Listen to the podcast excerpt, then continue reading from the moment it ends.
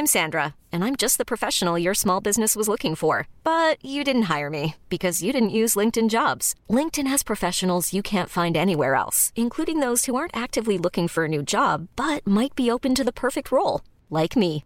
In a given month, over 70% of LinkedIn users don't visit other leading job sites. So if you're not looking on LinkedIn, you'll miss out on great candidates like Sandra. Start hiring professionals like a professional. Post your free job on linkedin.com/achieve today.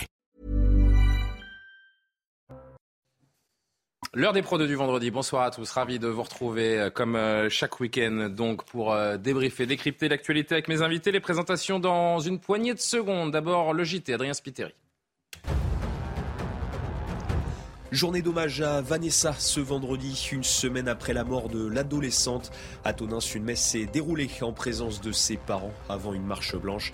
Ils se sont rendus au collège où la jeune victime était scolarisée.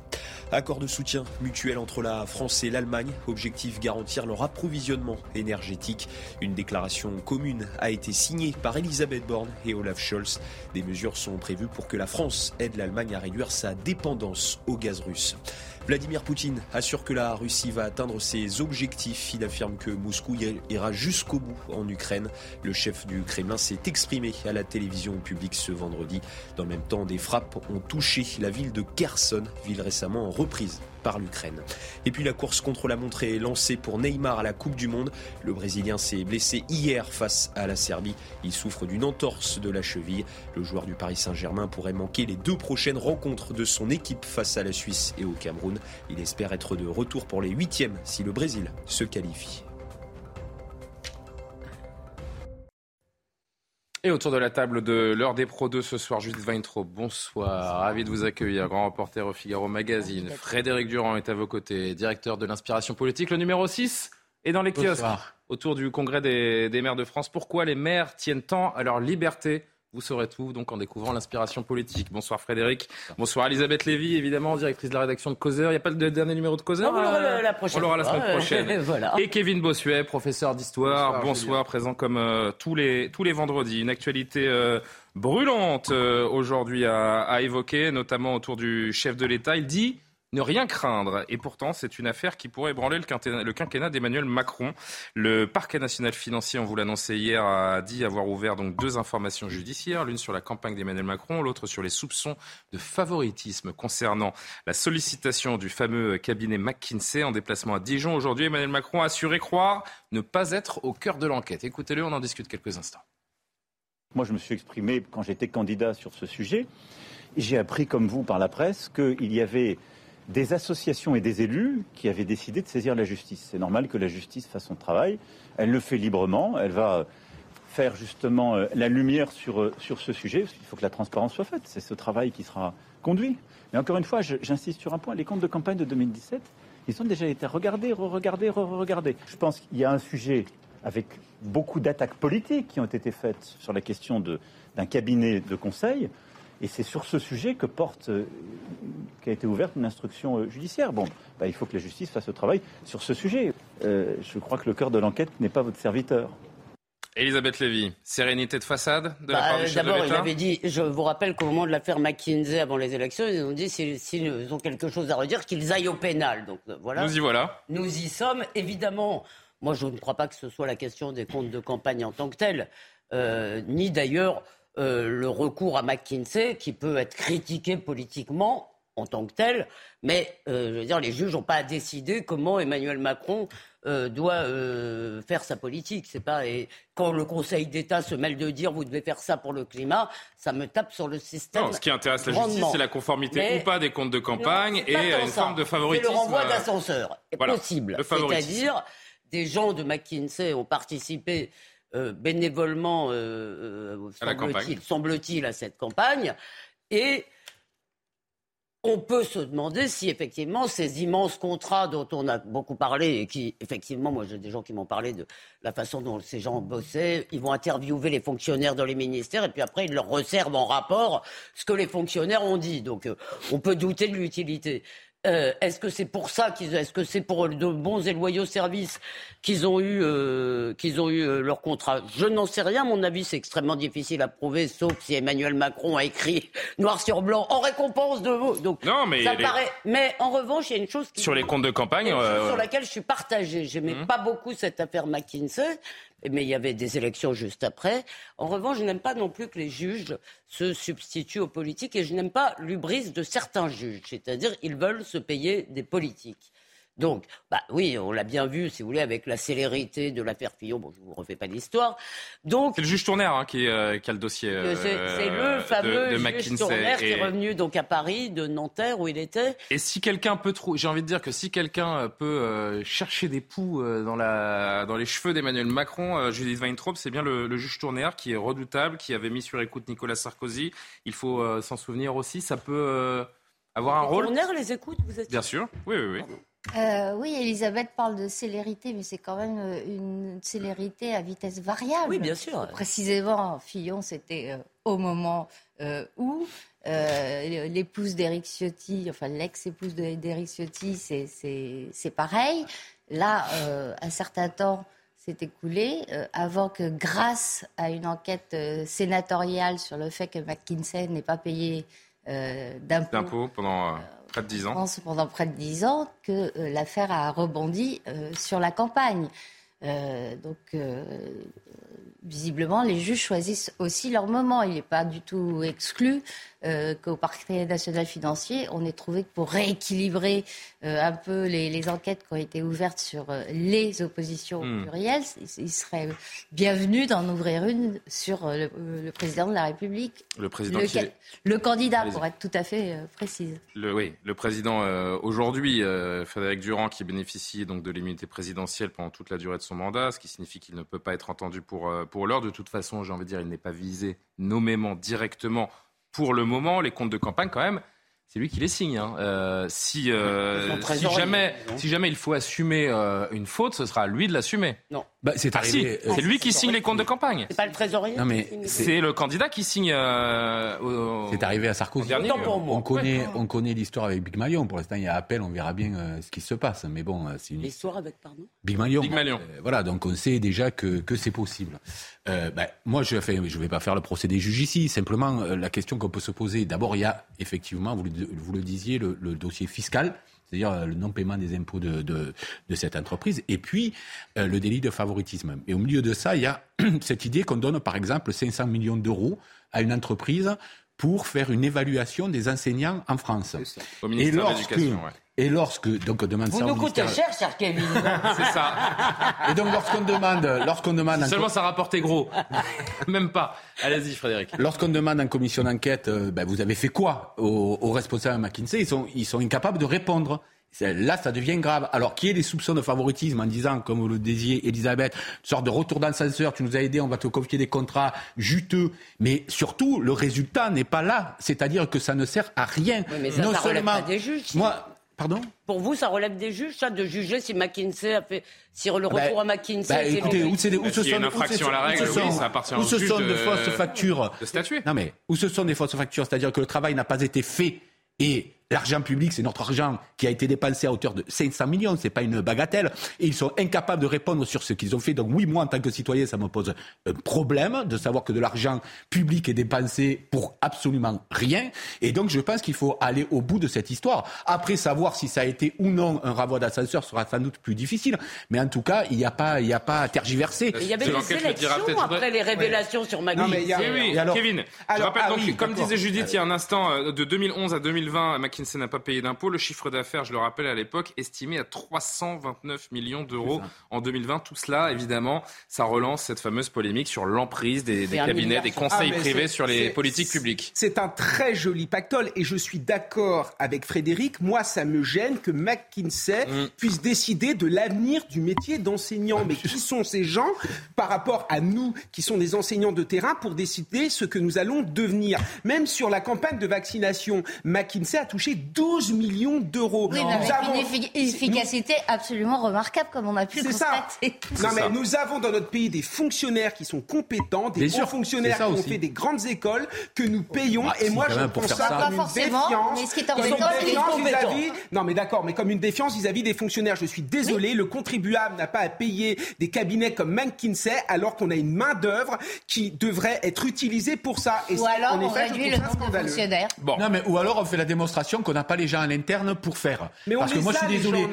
On, verra. on verra. pas, juste pour terminer, je ne crois pas que les fonctionnaires dont parle Kevin, par exemple, auraient fait un plus mauvais travail Évidemment. que celui qui a été fait par McKinsey pour 500 millions d'euros. même un meilleur travail. Bien sûr qu'ils Il y a un truc, il y a un truc qui est hallucinant sur le rapport sur les enseignants. C'était normalement, ça a été commandé pour un colloque qui n'a jamais eu lieu. Donc c'est des milliers d'euros à la poubelle. on verra dans les semaines, les mois qui viennent, Elisabeth, vraiment en un mot. C'est une tempête dans un verre d'eau ou un tournant dans le, dans le quinquennat. Faites attention, les amis, à une chose, à ne pas confondre ce qui relève effectivement des infractions et ce qui relève de choix politiques qu'on peut critiquer. Je ne veux pas que ces juges, si vous voulez, se substituent à en disant vous auriez dû faire ci ou vous auriez dû mais faire là, c'est un problème moral, Elisabeth. Allez, Il y avait des élections entre temps. On avance, les amis. Spectacle affligeant hier soir sur les bancs de l'Assemblée nationale, des députés au bord de la crise de nerfs, des noms d'oiseaux qui ont fusé, incroyable climat dans l'hémicycle autour de la réintégration des soignants non vaccinés. Si vous avez raté cet épisode, rappel en image, Mathilde Ibani.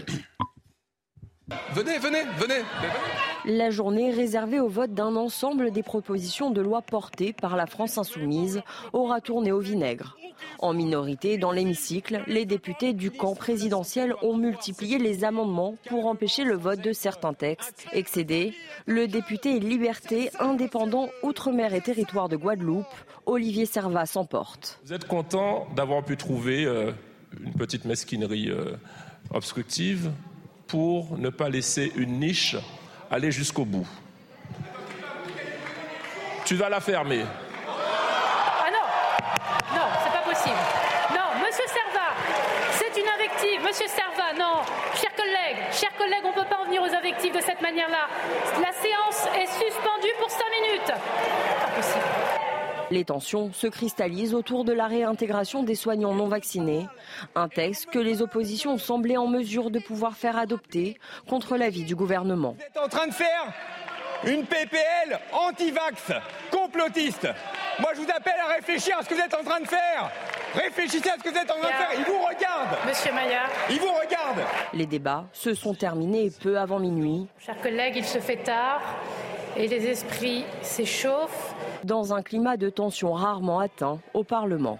Un peu de respect pour ceux qui restent. Bon, maintenant vous sortez. Incroyable. Depuis le début de cette mandature, Kevin Bossuet et, et vous reprendrez derrière Frédéric, le spectacle de l'Assemblée est absolument lamentable. Non mais moi, en tant qu'enseignant, je suis scandalisé. Je passe mon temps à apprendre aux élèves les éléments élémentaires du respect, la bienséance, leur expliquer que l'Assemblée nationale, c'est une institution très importante au sein de notre République. C'est une petite nous France, Kevin Bossuet. C'est l'image de la France. Qui osent dire tu te la fermes. Mais est-ce que vous vous rendez compte? Pour moi, ça tu discrédite cette institution et c'est juste une honte. Comment voulez-vous que les jeunes se lancent en politique? Comment voulez-vous que les jeunes euh, trouvent que nos institutions soient crédibles avec ce genre de spectacle? Pour moi, c'est lamentable. et ces gens, ces gens insultent finalement nos institutions et insultent la République. Moi, ça me fait bon. Juste vous n'avez qu'à envoyer les plus turbulents à l'Assemblée. Julien, bah, ils auraient leur place. Hein. Très beau, Frédéric, Frédéric c'est quand même un niveau de médiocrité rarement atteint euh, par cette représentation nationale. Juste quelques mots de contexte. On est dans une niche parlementaire. Tout ce qui n'est pas étudié à minuit, c'est cuit. C'est ça. Il faut comprendre aussi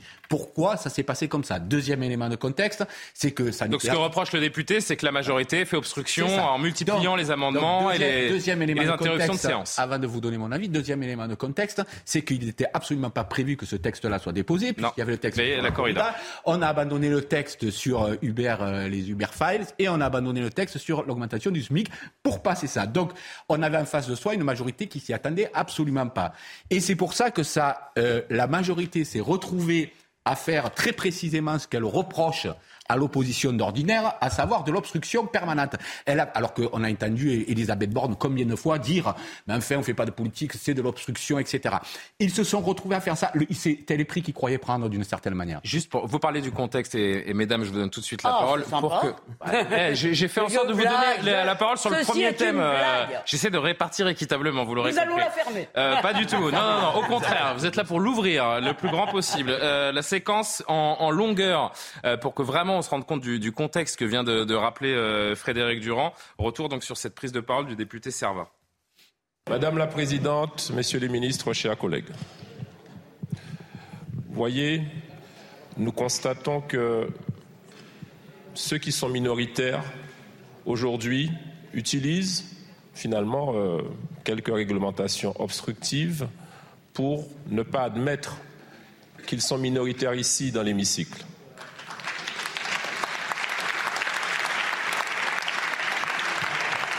Et je vous regarde, chers collègues, vous avez le sourire aux lèvres. Vous êtes satisfait, vous réjouis.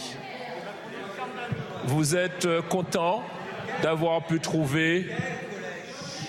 Vous, vous êtes content d'avoir pu trouver euh, une petite mesquinerie euh, obstructive pour ne pas laisser une niche aller jusqu'au bout. Tu vas la fermer. Ah non Non, c'est pas possible. Non, monsieur Serva, c'est une invective. Monsieur Serva, non. Chers collègues, on ne peut pas en venir aux invectives de cette manière-là. La séance est suspendue pour 5 minutes. Pas possible. Quel cirque, Ouais. Elisabeth, allez-y. Non, mais moi, en fait, je trouve qu'on en fait un peu trop Ça l'indignation. pas Non, mais euh, attendez, je vais aller peut-être jusqu'au bout. Je trouve qu'on en fait un peu beaucoup dans l'indignation. L'Assemblée nationale, c'est la représentation des conflits politiques. Donc, qu'il y ait des échanges d'invectives, je m'étais promis de le faire. J'ai pas eu le temps de regarder si je trouvais des échanges entre Blum et Maurras, par exemple, qui étaient de, de- comment? Sauf- que le niveau a baissé. Ouais, On pouvait. S'invectiver ou en tous les cas être dans une contradiction violente euh, avec un vocabulaire un peu plus choisi, avec des phrases un peu mieux construites. Quand le- au bal des hypocrites sur l'obstruction, vous voyez bien qu'ils en font tous. Donc ça, c'est euh, vraiment le bal des hypocrites. Est-ce qu'on va parler quand même du fond après? Bien sûr qu'on va D'accord, parler. alors je laisse la parole juste, à ma alors, camarade. Judith, avant de vous donner la parole, je voudrais qu'on entende Alexis Corbière, parce que là, franchement, c'est quand même l'hôpital qui se moque de, de la charité. Alexis Corbière, Il fait sa mijaurée qui dénonce, qui dénonce la majorité, donc il y a coup d'amendement, d'interruption de séance, Mais un petit peu pourri la, la lecture et le vote, surtout autour de, de ce texte sur les soignants non vaccinés. Écoutez Alexis Corbière pendant la séance. Nous parlons aujourd'hui dans le cadre de la niche parlementaire de la France insoumise. D'accord? Et alors, dites-vous, qui est contraint, comme tous les groupes subiront aussi cette contrainte, de déposer des textes en commençant la séance à 9h et en étant contraint de terminer à minuit. Collègues, je le dis, regardez, y compris pour le propre travail parlementaire que vous voulez faire, que vous subirez cette contrainte. Et au fait que si désormais chaque groupe, lorsque vous présenterez vos textes, profite de l'occasion pour faire une pluie d'amendements, pour que vous ne puissiez pas avancer sur vos textes, c'est tout notre travail, quel que soit le groupe dans lequel nous siégeons, qui est aujourd'hui altéré. Je dis donc que la défense du parlementarisme, la défense des droits des parlementaires, la défense de cette limitation, de cette journée limitée auquel nous avons tous droit, doit être respectée par tous. Judith, quand je parle d'hypocrisie, février 2020, réforme des retraites, 19 000 amendements déposés par LFI, c'est juste la réponse du berger à la bergère. C'est voilà, c'est encore une fois ce cirque parlementaire 19 000 qui rejoue la même mélodie à chaque fois. C'est sûr que la France insoumise euh, en, matière d'obstruction parlementaire, Ils en connaissent un rayon. sur le fond et sur la forme, n'a aucune leçon à donner à personne. Mais euh, il faut quand même remarquer, ça c'est de la technique parlementaire, que le gouvernement lui-même a déposé un amendement pour euh, ralentir ce Mais débat. bien sûr, et c'est pour ça que les esprits se sont euh, échaudés. Oui, pas simplement la majorité, le gouvernement lui-même. Ah oui. C'est-à-dire que c'est l'exécutif hein, qui a déposé un amendement. De mémoire de parlementaire, c'est rarissime sous la cinquième. Euh, J'ai même pas réussi à trouver d'exemple. Je crois que ça ne s'est jamais vu que le gouvernement se mette à, à pratiquer euh, l'obstruction. La Macronie ne supporte pas la défaite. Mais ils veulent pas, ils veulent pas, ils veulent Ils ne supportent pas la contradiction. Ils ne supportent pas la contradiction. Pardon, juste un mot. Dans tout groupe humain, le niveau est déterminé par le niveau le plus bas.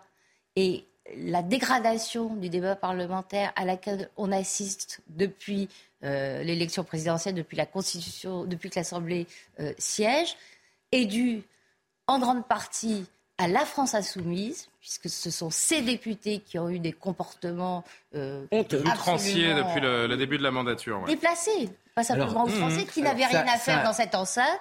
Et c'est ça qui a fixé le niveau qu'on voit aujourd'hui. Je voudrais juste chapitrer parce qu'il y a, ah. beaucoup d'extraits à vous montrer sur ce qui s'est passé hier soir. Franchement, c'est euh, bah, intéressant de décrypter. Vous auriez notamment... pu aussi repasser les filles en train de chanter. Alors ça, c'était sur l'IVG. Me sortez pas de mon sujet. Oui, non, mais, c'est autre ah, chose. On va aussi en parler, pardon. Non, non, on va pas en parler, mais c'est pas le sujet de, ce soir. Non, mais c'était aussi. Vous parlez des femmes de, LFI qui ont chanté euh, l'hymne.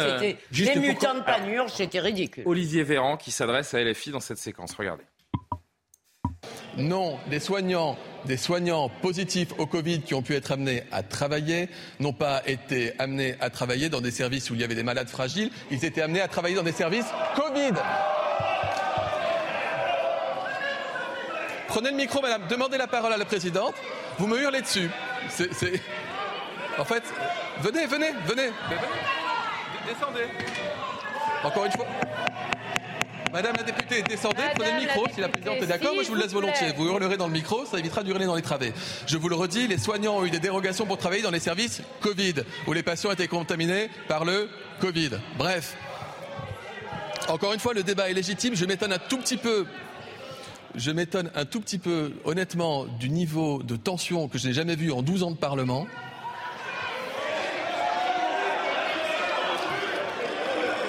Et qui, et j'aurais aimé, mesdames et messieurs les députés des oppositions, que vous mettiez la même énergie, le même enthousiasme et la même volonté de bien faire lorsqu'il fallait voter des mesures difficiles pour protéger les Français, telles que les couvre-feux, les confinements ou pourquoi pas le quoi qu'il en coûte. Kevin Bossuet, l'arrogance macronienne dans toute sa splendeur, ça gouverne à coup de 49-3 et ça ne veut jamais, au grand jamais, écouter les oppositions. Ah mais c'est ça. Enfin, regardez ce qui s'est passé au cours euh, de la de l'ancienne législature, c'est-à-dire qu'à partir du moment où il y a un député d'opposition qui proposait un amendement qui pouvait euh, être jugé comme étant bien par la Macronie, elle ne votait pas cet amendement, elle reprenait l'amendement pour le, réécrire euh, soi-même. Non mais c'est juste incroyable. C'est-à-dire que moi, j'apprends à mes élèves l'ouverture d'esprit. Ici, on est dans le sectarisme. J'apprends à mes élèves finalement le respect, respecter mes institutions, ce devoir d'exemplarité. Et ces députés font le contraire. Moi, j'ai l'impression que, finalement, ces hein. députés ne font que démonter le travail des hussards noirs de la République. Et c'est ça qui me scandalise. Un peu d'exemplarité et un peu de respect vis-à-vis euh, de la tâche qu'ils ont à accomplir et vis-à-vis de ce qu'ils représentent. Parce que Frédéric, sur le fond, hein, on, parle allons un peu sur le fond quand même. LFI, LR, le RN étaient entendus hein, pour réintégrer les, les antivax. C'est vraiment la majorité qui, euh, qui fait ce barrage et qui crie à l'obscurantisme. Oui, mais alors pour couronner le tout, c'est vrai qu'ils ne pouvaient pas déposer d'amendement, ils ont dû déposer des sous-amendements. L'amendement de Juvin, qui lui-même étant parti entre-temps, ils étaient tous caduques. Donc, Je comprends rien, pardon. En fait, c'était des sous-amendements à, l'amendement d'un député LR, Juvin, et, et, et, En Marche a déposé des sous-amendements. Sauf que comme Juvin était parti entre-temps, ces sous-amendements ne pouvaient plus être, euh, ne pouvaient plus être valides. Donc c'est juste hmm. pour dire la folie, y compris de notre système en termes d'amendement, parce que moi je veux bien qu'on amende des textes, c'est la démocratie. Mais quand on peut en déposer 20 000, 30 000, ça devient du grand n'importe quoi. Sur le décryptage de cette obstruction, alors que LFI, LR et le RN étaient euh, finalement euh, tous pour réintégrer c'est que juste sur cette Macronie, je disais, qui ne supporte pas la défaite, qui ne veut pas entendre euh, la voix des, députés d'opposition. Moi, je partage plutôt l'avis d'Elisabeth Lévy. C'est fait pour débattre. Euh, Étienne Klein, le philosophe des sciences et, physicien, a m'a dire le débat, c'est pour empêcher de se battre, justement. C'est débattre. Ah bah Donc, je pense qu'on peut débattre. La question n'est pas là. Maintenant, sur le fond, y a-t-il euh, des raisons de s'entêter à empêcher des gens Surtout, bah moi, je comprends, je comprends les Outre-mer parce qu'il n'y a que 25% qui sont au bout du parcours vaccinal en Outre-mer. Donc, comment on fait euh, on a de vrais soucis. Donc on fait une bataille idéologique à un endroit où, me semble-t-il, il faudrait être beaucoup plus pragmatique aujourd'hui. Sur le fond, Emmanuel Macron, euh, qui était à Dijon aujourd'hui, a été interrogé. Écoutez-le. Ça n'a pas été une décision en opportunité politique au moment où ce choix a été fait. Ça a été une décision scientifiquement établie sur une recommandation scientifique d'un conseil indépendant. Et donc, il faut que la décision soit scientifiquement établie. Si les scientifiques aujourd'hui et les médecins et les soignants nous disent c'est souhaitable d'un point de vue scientifique de réintégrer ces soignants, il faut que le gouvernement le fasse. Ça n'est pas un choix politique. Non, mais Je vais franchement. entendre votre analyse, mais je dois juste vous soumettre une réflexion. mots. Chut, chut, chut, S'il vous plaît. C'est euh, Judith Weintraub et, et Elisabeth Lévy qui vont reprendre. Je vais juste vous soumettre à un tweet, celui de Raphaël Enthoven aujourd'hui. Un soignant anti-vax. Qui lui confierait sa vie? Pourquoi pas un boucher vegan, une féministe voilée, un platiste astronome, un cercle carré? Alors d'abord, euh, on sait depuis des mois euh, que le vaccin n'empêche pas la contamination. Euh, ou il empêche très peu et pendant une période tellement courte que ça ne rimerait à rien de demander aux soignants de se vacciner euh, en gros tous les mois pour, pour pouvoir être, protéger les autres. Donc ça c'est une chose.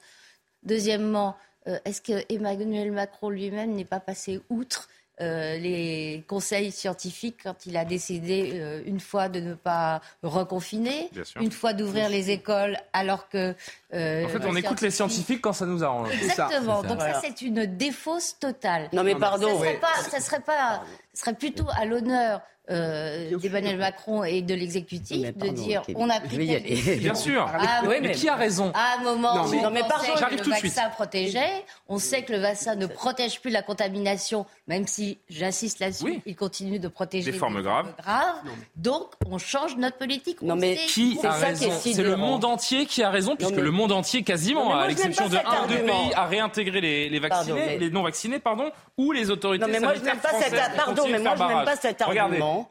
Moi, je n'aime pas cet argument parce que des fois, le monde entier peut se tromper et on n'est pas obligé de faire comme le monde entier. C'est pas le bon argument. Le bon argument, c'est qu'Emmanuel Macron nous dit euh, nous n'avons pas pris cette décision aux politiques. Personne ne leur reproche de l'avoir prise cette décision au départ. Au moment où ils l'ont Voilà, prise, au moment où ils l'ont prise, ils n'avaient pas les informations. On croyait tous, Oui. comme l'a dit Judith, que le vaccin protégerait, ce qui est incompréhensible, en fait. Et c'est là où le vaccin est devenu une question religieuse. Et on le voit dans le tweet de notre ami euh, Raphaël, parce que euh, c'est totalement idéologique. Ce qu'on ne comprend pas, c'est il ne se déjugerait pas. Il pourrait tout à fait dire, et personne ne leur en voudrait, voilà, on croyait ça, on s'est trompé, en conséquence de quoi nous changeons notre politique vaccinale. Or, le canard sans tête continue à courir, et surtout, il faut quand même dire une chose sur ces soignants. On ne s'est pas contenté de les suspendre. On les a Humilié. humiliés, mais on les a très maltraités. Par exemple, il y a les des a gens... emmerdés, pardon de reprendre le terme euh, présidentiel. hein. Non, mais il y a des gens, il y a des gens qui, euh, vous savez, euh, quand vous êtes dans le public, vous n'avez pas le droit de travailler ailleurs. Donc, comme on les a suspendus Oui. et pas virés, si vous voulez, sauf à leur dire de re- renoncer définitivement à leur métier, Elisabeth. ils n'avaient même pas le droit de bosser ailleurs. Bien sûr. On doit marquer une pause. Je Allez, je vais donner le mot de la fin au député Serva. Tu vas la fermer. Bon, ben, on va envoyer la pub. Je Alors, le à, prends pour à tout de suite pour la suite de l'heure des pros. Mais non, à tout de suite. La deuxième partie de l'heure des pros 2, juste après le rappel de l'actualité. Adrien Spiteri. Au moins 15 morts dans un bombardement à Kherson. Selon une responsable locale, la Russie serait derrière cette attaque. Plusieurs maisons et immeubles ont été endommagés. Les troupes de Moscou se sont récemment retirées de la ville ukrainienne. En France, le nombre de chômeurs est en baisse. Il a diminué d'un pour cent en octobre. Cela représente 30 500 demandeurs d'emploi en moins par rapport au mois de septembre. Sur un an, la baisse en catégorie A est de 9,6% selon les chiffres du ministère du Travail. Et puis le Qatar, éliminé de sa Coupe du Monde, les hommes de Félix Sanchez ont été battus pour la deuxième fois dans ce mondial 2022. Une défaite 3 buts à 1 face au Sénégal ce vendredi. Dans le même temps, les Pays-Bas et l'Équateur ont fait match nul, un but partout. C'est la première fois depuis 2010 que le pays hôte ne passe pas les phases de poule. La séquence Ocean Viking a laissé des traces. L'immigration irrégulière est en hausse. Gérald Darmanin attend une réponse collective. Les ministres de l'Intérieur européens se sont réunis aujourd'hui pour trouver une euh, nouvelle manière de gérer les flux migratoires qui transitent principalement par euh, le centre de la Méditerranée à Bruxelles, là où se sont réunis les, les différents ministres. Florian Tardif nous raconte ce qui s'est dit. Il y a eu un léger réchauffement des relations entre euh, Paris et Rome euh, cet après-midi. Le principal enjeu euh, de, cette réunion, pour, pour faire court, était le respect par l'ensemble des États membres de cet accord qui a été conclu il y a, il y a peu sur la relocalisation des migrants. Alors concrètement, les pays d'arrivée, l'Italie en l'occurrence, doit accueillir, enregistrer les demandes des demandeurs d'asile et ensuite il y a une répartition des réfugiés entre les États membres. Tout cela n'étant pas respecté, Gérald Darmanin a expliqué durant cette réunion que la France ne prendra plus aucun euh, migrant euh, des euh, pays qui ne respectent pas cet accord. L'Italie était clairement visée à ce moment-là. L'Italie qui s'est montrée, par la voix du ministre de l'Intérieur, de son ministre de l'Intérieur, ouverte à un renforcement de la coopération entre les États en soutenant un code de bonne conduite pour les ONG, soutenu également par la France, dont la responsabilité, hein, vous allez très certainement en parler, est régulièrement pointée du doigt concernant la pression migratoire qui s'exerce les pays du Sud, le ministre de l'Intérieur, qui pour finir a invité euh, son homologue italien à venir prochainement sur Paris avant la mi-décembre afin euh, de euh, eh bien, poursuivre les discussions à ce sujet. Je vais rappeler quand même quelque chose avant de, de, de lancer la discussion sur les 234 migrants de l'Océan Viking. Vous savez, quelle heure, vous savez quelle heure on se parle? Non, non, à l'heure où on se parle, à Gien, au centre, c'est terminé. Zéro. Ah, il n'y a plus personne. Je il y en a deux. y en avait deux À l'arrivée, il y en a deux expulsables, mais à l'heure où on se parle, le centre est fermé, c'est terminé, il n'y a plus personne. Euh, Est-ce qu'il faut une approche européenne? Est-ce qu'il faut revenir au chacun pour soi? Comment on règle ces, ces questions migratoires? Je dis Weintraub. Alors, il faudrait une approche européenne, mais euh, les, mais cinq pays...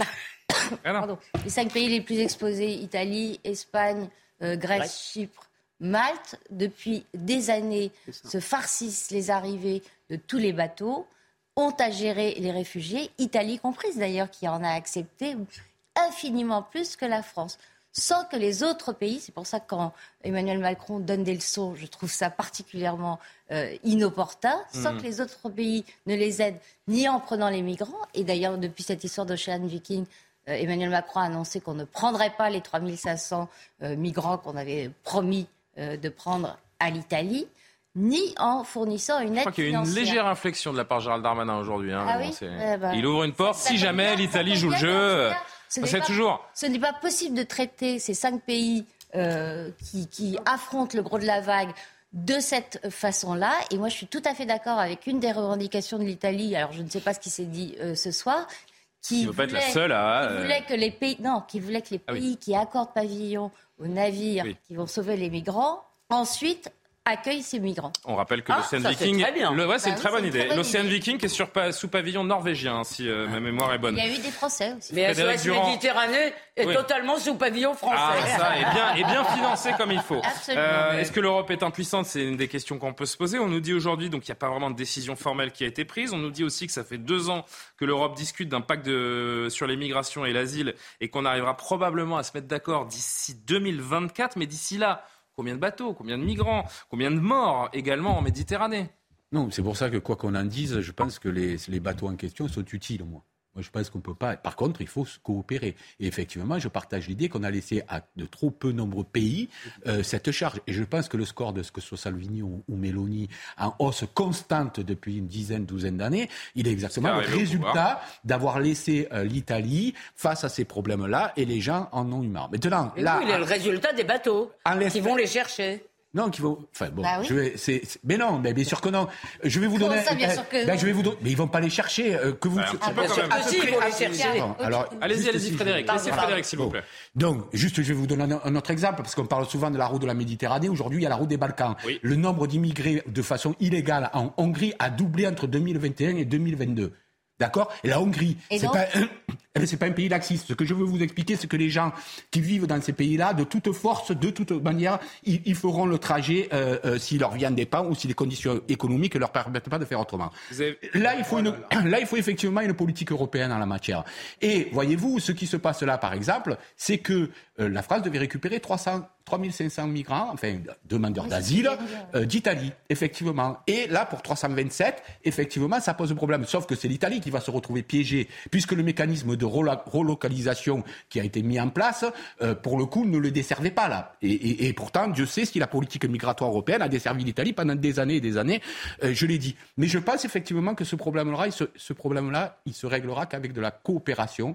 On peut décider globalement et de, la faire. il n'y a, pas d'autre moyen que, de le réglé, puisque, de tout- et puisque également les, les entrées en, en Europe de façon illégale, elles sont exponentielles. On a ces chiffres qu'on découvre aujourd'hui.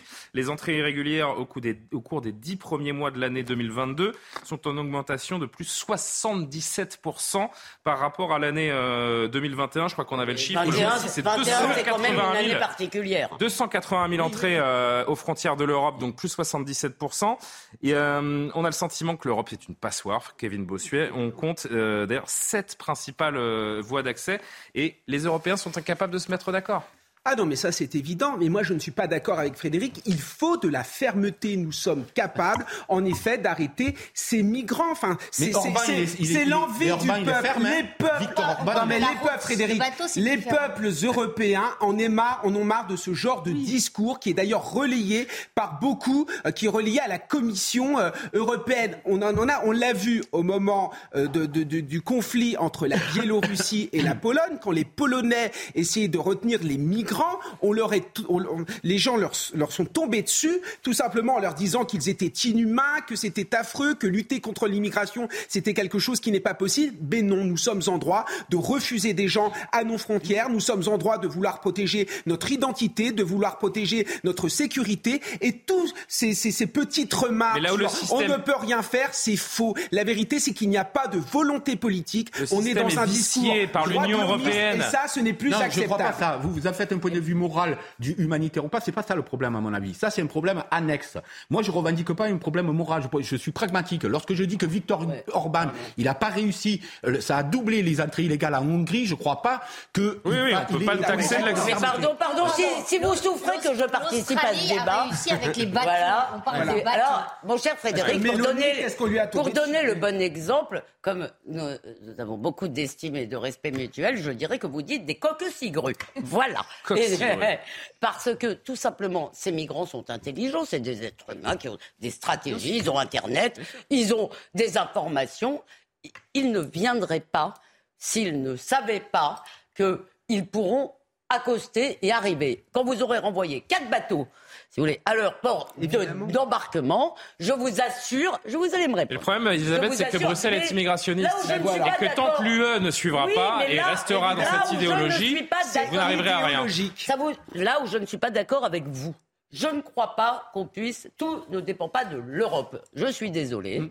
Euh, en matière migratoire, l'Europe euh, n'a pas, par exemple, euh, elle a un pouvoir sur le droit du sol, ça c'est dans la Convention européenne, sur le, le regroupement familial, mais il y a beaucoup de compétences en matière migratoire qui relèvent des États. Donc, pourquoi il faut une, coopé- il faut une coopération entre les États qui ont les mêmes intérêts. D'accord. D'accord je- Et attends, attends, Frédéric. Ouais, mais c'est un peu long. Bah, D'accord, j'essaye. euh, Si vous m'interrompiez pas tout le temps, ce serait moins long. Oh, Mme Lévy. Allez-y. Monsieur le Président Merci. de notre, de notre belle Assemblée, ce que je crois, si vous voulez, c'est qu'il y a effectivement une idéologie, ça c'est clair, il y a une idéologie à tous les étages. Comment? Et Non. par, non, mais, et par ailleurs, on peut examiner les demandes d'asile tant qu'on ne le fera pas. Examiner, d'abord on arrête de dire des réfugiés, parce que réfugiés c'est quand tu as obtenu l'asile. Or, il y en a très peu qui l'obtiennent. Tant qu'on n'examinera pas les demandes d'asile à l'extérieur des frontières européennes, ça ne marchera Mais pas. je Allez, voudrais vraiment dernier mot la là-dessus. question de. euh, Il faudrait qu'on qu'on Sur la évoque un dernier thème. Voilà, non, euh, il y a eu, il y a, il y a depuis le début de l'année 2000 morts en Méditerranée. Mhm. Si c'était si vrai que ça, euh, il y a des gens qui ils traversent la Méditerranée en risquant leur vie et qui la perdent. Donc, mais- je, je, je vous soumets cet argument simplement. C'est 2000 vrai, personnes qui se sont noyées. La deuxième question, je suis d'accord, c'est idéologique. Je suis parfaitement d'accord, mais peut-être pas, ça tient pas peut-être pas de l'idéologie que vous croyez. Parce qu'en vérité, ce qui fait la gestion de l'immigration depuis très longtemps, c'est le modèle néolibéral. Et si l'Europe est d'accord pour qu'il y ait des immigrés, et si Macron est d'accord, c'est parce qu'il y a Non, un mais- modèle qui suppose qu'une main-d'œuvre bon marché, si on, si on- certains secteurs en étaient privés, ce serait compliqué. Voilà la dimension idéologique de l'immigration Sauf, aujourd'hui. sauf que Frédéric, le meilleur moyen d'éviter que des migrants meurent en mer, c'est d'éviter les appels d'air et de dire nous n'accueillons plus personne et ceux qui arrivent sur notre sol repartiront. Voilà ce qu'il faut faire. Bien sûr. Aujourd'hui, êtes pire que Madame Braun-Pivet. hein. Aujourd'hui, c'est euh, c'est la journée internationale de lutte contre les, les violences faites aux femmes. Je voulais qu'on évoque ce, ce thème ensemble, une question qui est encore loin d'être réglée dans le pays. Je voudrais vous faire découvrir également ce témoignage assez euh, glaçant, celui d'une jeune femme qui s'appelle Morgane, victime de violences. Son ex-conjoint est sorti de prison et malgré les interdictions de la justice, il la harcèle. Il continue de la harceler quasiment tous les jours, d'entrer en contact avec elle, ce qui fait aujourd'hui que Morgane et ses enfants vivent dans la peur. Écoutez son témoignage. Là, il continue encore euh, à essayer euh, de m'avoir sur euh, les mails, de couper les jeux de mes enfants, de ne pas leur rendre les affaires. Tout moyen est bon pour me faire du mal. Et il sait très bien que le seul moyen maintenant pour me faire du mal, c'est de toucher à mes enfants. J'ai peur pour moi, pour mes enfants, pour mes proches. Parce que ces genres de personnes ne s'attaquent pas qu'à une seule personne en général, ils s'attaquent à l'entourage avec. Et ça, je veux que ça s'arrête. Je me dis que tôt ou tard, il m'aura, un jour ou l'autre, euh, il aura ce qu'il voudra et je ne serai plus là pour voir ça. C'est une femme résignée qui dit euh, tôt ou tard il mourra, euh, un homme qui est, qui est libre tandis qu'une famille est, est emprisonnée dans, dans sa peur. On se dit, on sait encore une fois que la, la cause des, des femmes était une euh, grande cause notamment du premier quinquennat d'Emmanuel Macron, d'en être là aujourd'hui, de voir des, des chiffres là- qui sont toujours impressionnants quant aux violences et aux féminicides. Bien sûr, parce que qu'on a raté et malheureusement, la nature faire humaine n'a pas euh, fondamentalement euh, changé euh, en cinq ans. Et malheureusement, si vous voulez, je, je dis, je, je crois moi quand même que des efforts ont été faits. Que Ah, Vous avez beaucoup 102 de- femmes tuées en beaucoup de 2022, policiers- Non, mais alors justement, pardon, je vais vous dire quelque chose qui va beaucoup vous choquer. Je n'aime pas qu'on brandisse ce chiffre, parce que le chiffre des morts, si vous voulez, statistiquement, c'est horrible, c'est 100 personnes, 100 vies, 100 vies brisées, si vous voulez, euh, euh, dans des Je vous conditions ai pas parlé des effroyables. 129 enfants Mais qui en sont orphelins en conséquence. En hein. revanche, c'est pas. Si, si vous voulez, c'est pas statistiquement ça le problème. Le problème, ce sont les violences, Oui, les non. violences extrêmement le- répandues. Et juste, je finis ici, juste je- cette je phrase. prie. Je ne suis pas sûr qu'on puisse pour le coup reprocher au gouvernement de ne rien faire. J'en ai un peu assez. Non, mais moi- les moi- chiffres moi- sont en moi, hausse. Je ne dis ça. pas que le gouvernement Non, ne fait rien, je dis que le gouvernement fait de toute évidence mal ou pas assez non, bien, puisque les chiffres augmentent. Moi, je pense qu'en France, on est dans les beaux discours, mais les actes ne suivent pas. Regardez euh, ce qu'a fait un pays comme l'Espagne. L'Espagne a décidé de faire de la lutte contre les violences conjugales une lutte, une, une- un combat, si vous voulez, national. Et en 20 ans, il y a eu une baisse de 24% des féminicides. Tout simplement. Pourquoi Parce qu'il y a eu il y a eu la mise en place de tribunaux spéciaux. Il y a eu des aides importantes pour aider ces femmes qui subissaient des violences. Et seulement un chiffre en France pour lutter contre les violences euh, conjugales, on consacre 5 euros par habitant par an. En Espagne, c'est 16 euros. Donc il y a un manque de volonté On politique réduire et on ne met pas assez d'argent sur la le table sur cette sa dimension question. financière. Judith Weintraub, encore un mot. Le problème à cette Non, mais ça en fait partie. financière. Moi, je suis plutôt d'accord avec Elisabeth. Il y a eu notamment un gros progrès fait grâce à Marlène Schiappa- Schiappa et parce qu'elle a changé d'avis. On avait l'habitude de donner de l'argent aux associations féminines pour qu'elles fassent des foyers pour les femmes qui partaient avec euh, leurs enfants sous le bras en pleine nuit, qui n'étaient plus chez elles, double peine. Maintenant, enfin, on investit de l'argent dans des foyers. Ce sont les hommes qui sont obligés de partir du domicile. Oui, mais regardez ce monsieur non, qui mais- sort de non, mais prison et qui harcèle son, pas- son ex-compagne. c'est pas- n'allez parce que pas, c'est- avec un pas- cas, me dire que cette Non, mais c'est pas parce que c'est- faut pas- aussi de la- non, mais euh, les attendez. témoignages, il- il- franchement, je on, en a régulièrement. Vous avez le- 18 c'est- interventions par heure en zone gendarmerie en France pour des violences Il y a aussi intrafamiliales. plus de signalements. Ah, Ça, écoutez, sans doute le gouvernement qui a le plus pris en main ça. Et souvent, il y a un effet, c'est qu'au moment où on le prend en main, parce qu'il y a des tiers-le pour, pour porter plainte maintenant, les hôpitaux, etc., on a effectivement euh, un nombre de plaintes qui augmente. Alors, on n'est pas au niveau sans doute de l'Espagne, parce qu'ils ont commencé bien avant, Oui. mais je pense qu'on est Très pas non plus sur le efficace, euh, très efficace la politique espagnole. haut dans les Elisabeth. aussi en. Euh, des C8 moyens. ce soir d'ailleurs diffuse un, un documentaire qui s'intitule Femmes battues, violence au cœur des foyers. Alors euh, attention hein, parce que ce documentaire est interdit aux enfants de moins de 10 ans. Vous pourrez le suivre à partir de 21h20 sur C8. D'ici là, regardez cette, euh, cet extrait. À l'occasion de la journée internationale contre les violences faites aux femmes, C8 se mobilise. Police de Port-François J'ai été victime de violence de la part de mon conjoint. Constat alarmant, J'ai actuellement une victime de violence conjugale. témoignage bouleversant. On est sous une emprise, on s'en rend pas compte. Et ça s'installe petit à petit. Face à l'urgence, la secrétaire d'État Marlène Schiappa et les associations s'engagent au quotidien. On peut se reconstruire, on peut avancer. Allez, on y va Le rôle des associations, euh, il est fondamental. Femmes battues, violence au cœur des foyers, vendredi à 21h20 sur C8. Voilà pour le rendez-vous tout à l'heure. Oui, Elisabeth. Je voulais juste dire que c'est évidemment terrible, mais il ne faut pas non plus laisser croire que tous les hommes ou une majorité d'hommes sont violents et euh, sont des tabasseurs ou des violeurs. Et il y a aussi des hommes battus. Tout à d'ailleurs. fait. Tout à fait. Bon, il va, on va arriver au bout de, de cette heure des Pro 2 du vendredi. Vous savez que j'aime bien quand même euh, entamer le week-end euh, sur, un, sur un sourire ou une actualité peut-être un petit peu moins lourde. On l'attend. Alors, est-ce que vous avez vu cette vidéo? Pour moi, c'est la vidéo de la semaine, voire la vidéo de l'année. Si vous voulez organiser un séminaire de motivation pour vos salariés, j'ai l'homme qu'il vous faut. Euh, depuis mardi, vous connaissez peut-être Hervé Renard, qui est considéré comme un demi-dieu en Arabie Saoudite. Et pour cause, les Saoudiens, mardi, ça ne vous a sûrement pas échappé, ont réussi l'exploit historique en Coupe du Monde de vaincre l'Argentine de Lionel Messi. Comment ont-ils fait? Eh bien, la fédération saoudienne diffuse aujourd'hui euh, la causerie à la pause du sélectionneur français alors que les joueurs sont menés 1 à 0. Ça fait euh, quelques heures que la vidéo est en ligne. Il y a déjà 5 millions de vues. Ça donne les frissons. Regardez. Messi, at the middle of the pitch, he has the ball, you stay in front of the defense. كورة مع ميسي انت قاعد? تبغى علي يخرج يروح يغطيه ويضغط عليه Take your phone, you can make a picture with him huh, if you want. Yes, but oh, you are in front of the defense. You have nobody. He's going to follow. روح اتبع وقفل عليه With ball, you were good. بالكورة إحنا كويسين Did you see what you did? شفتوا إيش سويتوا؟ Don't feel something here? ما حسيتوا بشيء الوقت المناسب اللي تضغط فيه وتكسب؟ We, you don't feel we are able to come back? ما كان عندك احساس اننا نقدر نرجع ونعادل؟ You don't feel it? They play relax. قاعدين نلعب مرتاحين Come on, guys, come on, come on. This is a Cup. رجال شباب هذا كاس عالم Give everything. نعطي كل شيء When you are at the edge of the box, you are like this. قدام مرمى مين مينك جيش جاهز. في كونستانتوين ركز عشان تسجلها لو جاتك الكورة تكون مستعد إنك تلعبها وتسجل؟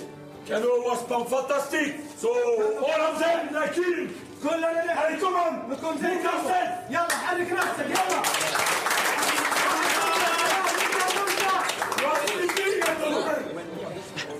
You want to take picture with him? huh? Exceptionnel. Franchement, ça m'a mis les frissons. Et je voudrais rendre hommage aussi au- à l'assistant coach qui traduit pour, euh, pour les joueurs, qui met la même intensité euh, lorsqu'il veut motiver ses joueurs. Moi, et il me parle comme ça, je soulève une voiture. hein. Mais vraiment, c'est, euh, c'est, ça transcende et c'est grâce à lui que, euh, oui. Merci Benjamin, c'est vrai que j'ai un petit peu mal au dos, il faudrait peut-être pas que je, je l'attende. Mais euh, magnifique. Je sais pas si vous voulez dire un mot ou pas sur cette, euh, Ah, sur cette séquence. Moi, ça m'a je fasciné. Cet homme a un sens de la pédagogie incroyable et je vais essayer de l'appliquer dans ma salle de classe, mais j'ai peur de me retrouver au tribunal. C'est un sorcier, Hervé Renard, qu'on qu'on salue, qui a remporté pour les amateurs de football la Coupe d'Afrique des Nations avec la Zambie, avec la Côte d'Ivoire, qui réalise un exploit historique avec l'Arabie Saoudite. Donc bravo à lui, bravo aux Saoudiens qui n'ont plus le choix maintenant. Après un exploit comme ça, il faut aller en huitième, sinon ce serait, euh, ce serait presque du gâchis. Je vais remercier évidemment Mathieu Sébi à la réalisation, à la vision David Tonnelier, Thomas au son, Benjamin O, Kylian Salé, Saïd Amda ont préparé cette euh, émission. Je les en remercie. Évidemment, vous pouvez retrouver toutes nos émissions, toutes les infos sur l'excellent site cnews.fr. Passez un très bon week-end sur nos antennes.